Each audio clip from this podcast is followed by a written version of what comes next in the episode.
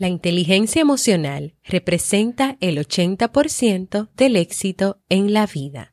Daniel Goleman. La mujer es fuerte, capaz de lograr grandes cosas. Es decidida y demuestra cada día que puede con todo sin necesitar nada más. Un momento. Es muy fácil decirlo desde mi posición. No soy el más indicado para hablar de eso, pero ella sí.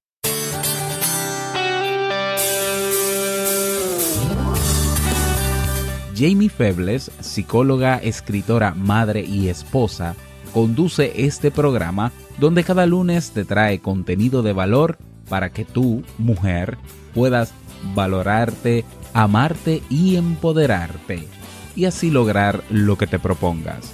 Esto es, vivir en armonía.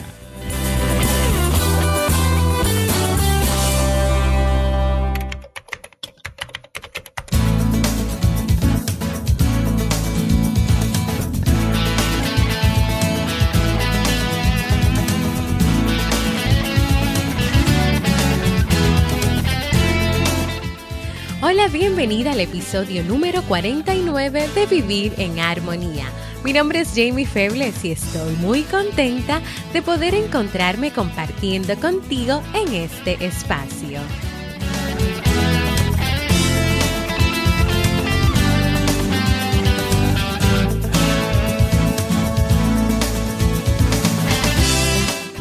Vivir en Armonía es un programa bajo demanda o conocido como podcast el cual puedes escuchar a la hora que quieras y en el momento que desees y donde cada lunes y jueves comparto contigo temas de desarrollo humano y crecimiento personal con el objetivo de agregar valor a tu vida y empoderarte para que puedas lograr tus sueños. En el día de hoy estaremos compartiendo el tema herramientas para ser inteligente emocionalmente, así como el libro para este mes de marzo. Entonces, ¿me acompañas?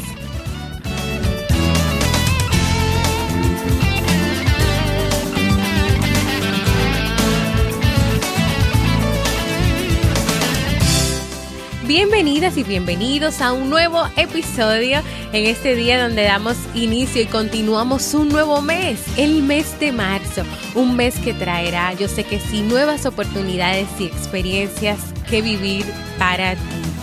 El lunes pasado no tuvimos episodio, ya que acababa de regresar de unas mini vacaciones en familia. Pero quiero compartirte algo que fue muy que pasó en esta semana y que fue muy importante para mí. Y es que el pasado miércoles 28 estuvo de cumpleaños número 2 mi hijo menor, Steve Alonso. Y quiero desde aquí pues ya que él me escucha, enviarle pues muchos saludos y que le deseamos muchísimas bendiciones y muchísimos años más de vida.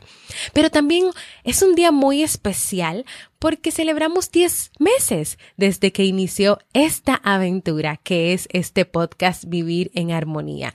Y nos falta muy poco para llegar a nuestro primer aniversario. Y quiero aprovechar el momento para darte las gracias a ti por estar ahí. ¿Sabes por qué? Porque sin ti, sin tu presencia, sin tus oídos, sin que tú estés ahí, esto no sería posible. Pues vamos a dar inicio al tema en el día de hoy. Tal como mencioné en la introducción, estaremos hablando sobre las herramientas que necesitas tú para ser inteligente emocionalmente.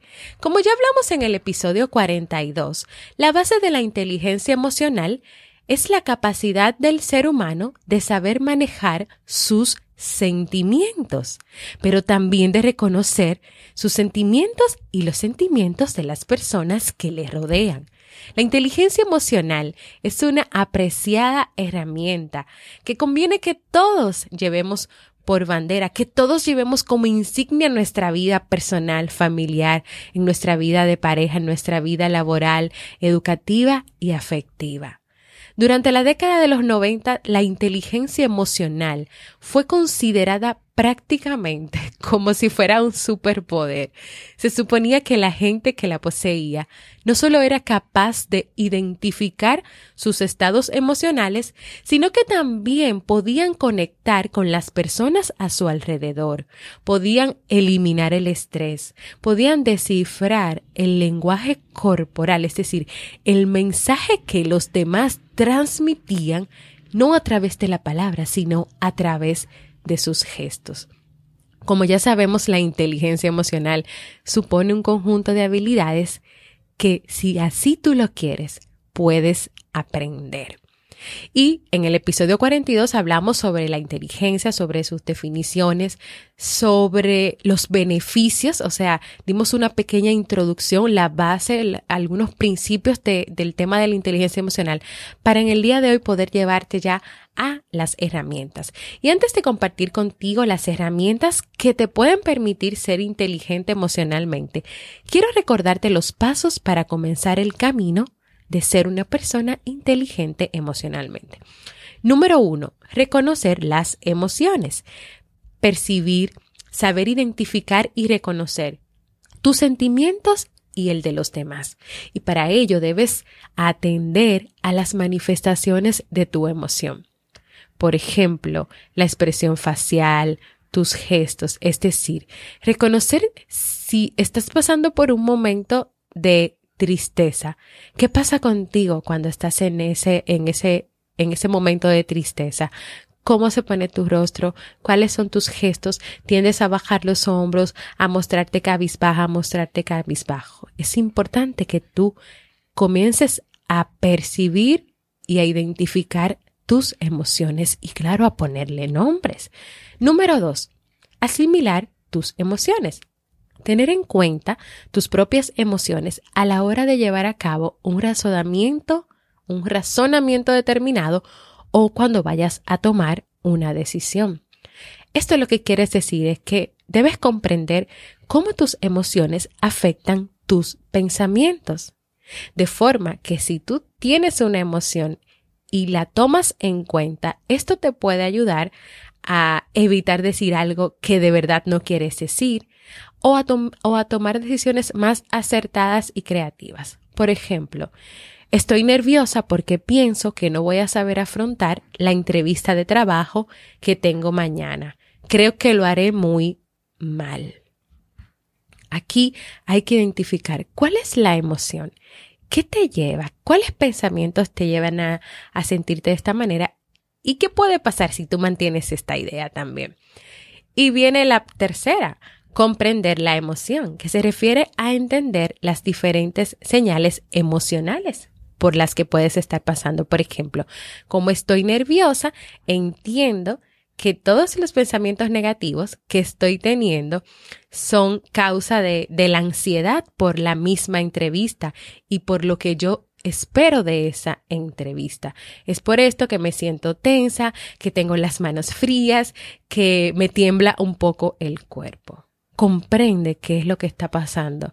Pero para tú poder lograr todas esas cosas, de reconocer las emociones, de asimilarlas, de comprenderlas, tú tienes que estar dispuesta a enfrentarte a ellas, a verlas, a ponerle nombre, a poder sentarte un momento a pensar sobre ellas.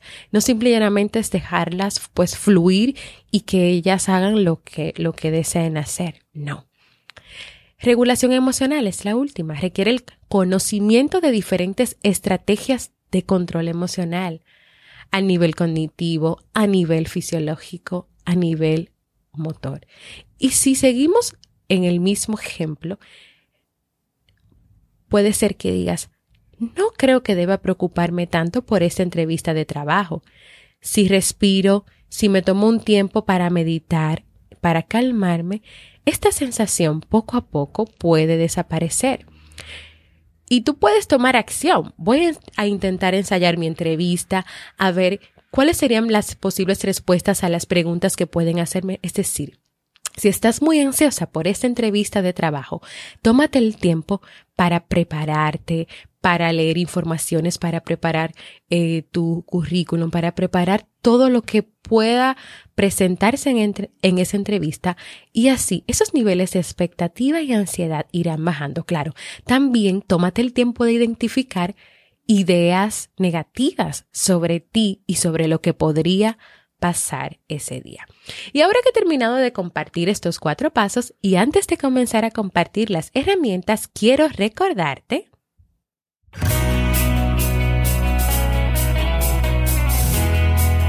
Síguenos en las redes sociales, Facebook, Twitter o Instagram como Jamie Febles y no olvides visitar el blog jamiefebles.net.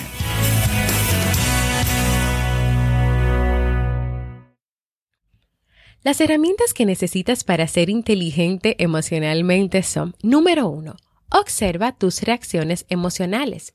Es muy fácil aplazar los sentimientos de lo que se vive en el día a día, es decir, evitarlos, olvidarlos. Es fácil hacer esto, pero tómate el tiempo para reconocer qué te hacen sentir tus experiencias. Y además, es importante que lo hagas porque esto es esencial para que tú puedas mejorar la inteligencia emocional. Si ignoras tus sentimientos, estarás ignorando información importante que tiene un gran efecto en tu manera de pensar y en tu manera de comportarte. Empieza a prestar más atención a tus sentimientos y relaciónalos con tus experiencias. Acostúmbrate a nombrar las emociones como tristeza, vergüenza, alegría, satisfacción y empezarás a elevar tu inteligencia emocional de inmediato. Segundo, equilibrio emocional. Todas las personas tienen impulsos, pero las personas emocionalmente inteligentes se diferencian del resto en que piensan antes de actuar y siempre buscan esa manera de controlar su impulsividad. Es decir, que si esta persona sabe que no está preparada para tomar una decisión o que no es el momento de hablar con su pareja, pues se toma un espacio, un tiempo para reflexionar aún más las cosas y luego entonces actúa o toma la decisión que tenga que tomar. Y es bueno que cuando tú lo necesites puedas desahogarte, si tú quieres llorar, si quieres gritar en, en la intimidad y en tu espacio de soledad de vez en cuando, porque lo necesitas para desahogarte, hazlo hazlo, ten ese momento de, libertad para que así las emociones no te arrastren más adelante. Es lograr un equilibrio entre dos cosas. Primero, entre no reprimir tus emociones, pero tampoco dejar que te gobiernen a ti. Tú eres la que tiene el control, el control de permitir o no que florezcan las emociones y saber cómo gestionarlas. Tú tienes el control de esto. Y claro, para tú lograr este equilibrio emocional, tienes que realizar o trabajar en la primera recomendación, observar tus reacciones emocionales. Tercero, Habilidades sociales, esa es la tercera herramienta. Y esto lo que quiere decir es que la inteligencia emocional no se puede entender ni se puede aprender sin la participación de los demás, porque es con ellos con quienes vas a practicar y vas a crecer en este aspecto.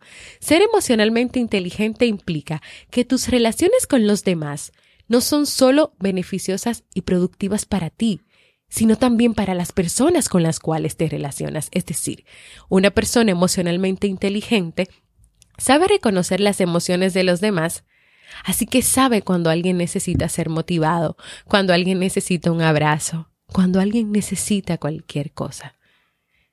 En este punto es importante y es necesario que tú Así como estás aprendiendo y aprendes a reconocer tus emociones, a reconocer tus pensamientos, a reconocer lo que sientes, a reconocer lo que pasa en cada una de las experiencias del día a día, también te tomas el tiempo de hacer esto con las emociones y con las demás personas, porque es que somos seres humanos en relación y siempre estamos en relación con los demás.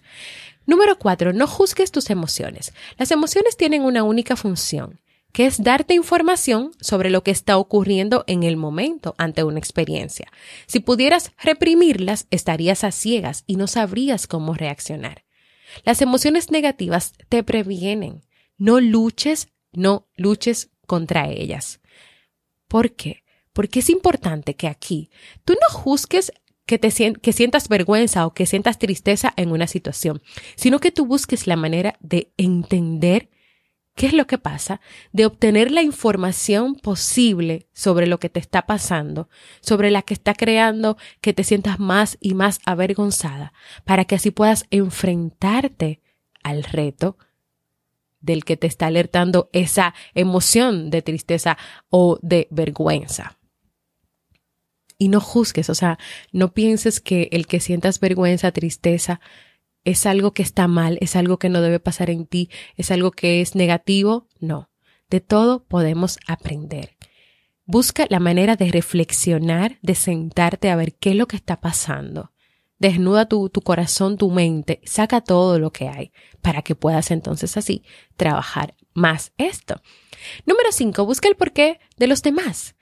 Hay un error que se comete y que, que, que comete casi todo el mundo cuando observa una reacción en alguien y es juzgar únicamente la reacción, cuando detrás de ella hay muchísimo más. ¿Qué te parece si te acostumbras a pensar también, no solamente en tus sentimientos, sino en los sentimientos que pueden estar detrás de esa reacción que tuvo esa pareja, que tuvo tu hijo, que tuvo tu papá, tu mamá, tu compañero de trabajo? ¿Qué emociones y pensamientos puede estar experimentando esa persona? ¿Qué, le está pasando? Si te está insultando, es posible que tenga miedo y que crea que la mejor forma de defenderse sea alterándote, sea diciéndote esas cosas que te, estás, que te está diciendo. Y sabes qué pasa? Que cuando tú buscas el porqué de esas reacciones, tú das un paso más allá. Tú estás en el camino de conseguir entender a esa persona y de, claro, no darle permiso a esa reacción, a esa emoción, a lo que haga esa persona, a que te afecte a ti y que afecte tu vida. Y la última herramienta, y no la menos importante, es que expreses tus emociones de forma asertiva. De forma asertiva quiere decir que lo hagas en el momento que te sientas preparada, que te sientas preparado para hacerlo. Que no lo hagas de una manera acusatoria, o sea, es decir, si quieres decirle algo a tu pareja o a un compañero de trabajo sobre algo que no te gusta, no es, no, porque tú hiciste tal cosa. La fórmula aquí sería usar, me siento de esta manera cuando haces esto.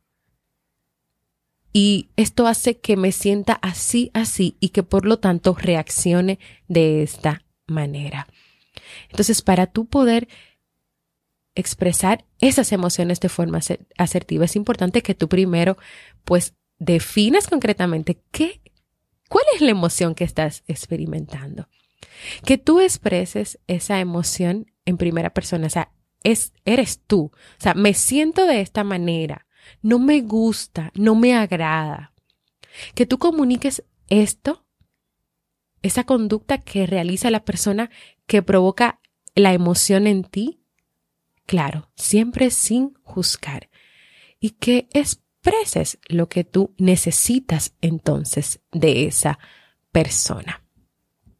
Por ejemplo, me siento poco valorada en esta relación donde llevo cuatro años dando todo lo mejor de mí y entregándome y luchando para que cada día las cosas las cosas funcionen mejor entre los dos. Eso puede ser un comienzo.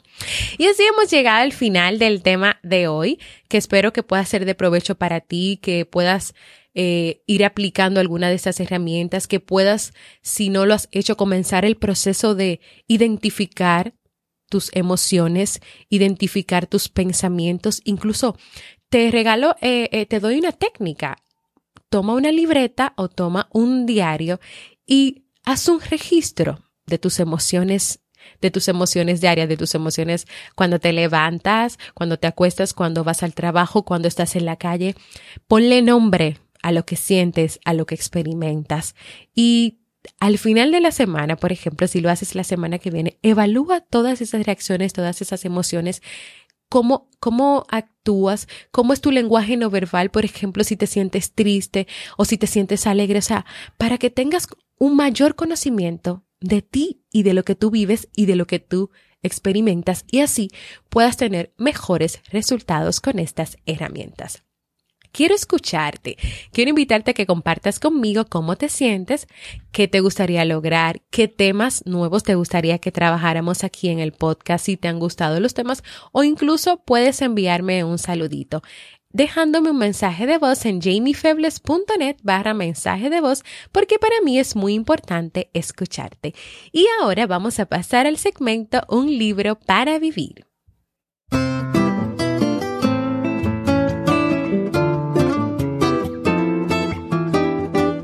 El libro para este mes de marzo es El Camino de las Lágrimas de Jorge Bucay. La pérdida de un ser querido, la ruptura de una relación, el abandono definitivo de algo que considerábamos valioso son expresiones de una misma realidad. Son fenómenos que pueden hundirnos en la tristeza, el aislamiento e incluso empujarnos a la desesperación. En estas páginas, Jorge Bucay nos invita a reflexionar sobre uno de los desafíos más difíciles, pero al mismo tiempo más importantes que todos los seres humanos debemos enfrentar, el proceso de duelo. Si quieres acompañarme en este nuevo desafío sobre el proceso de duelo, acompáñame a leer este libro.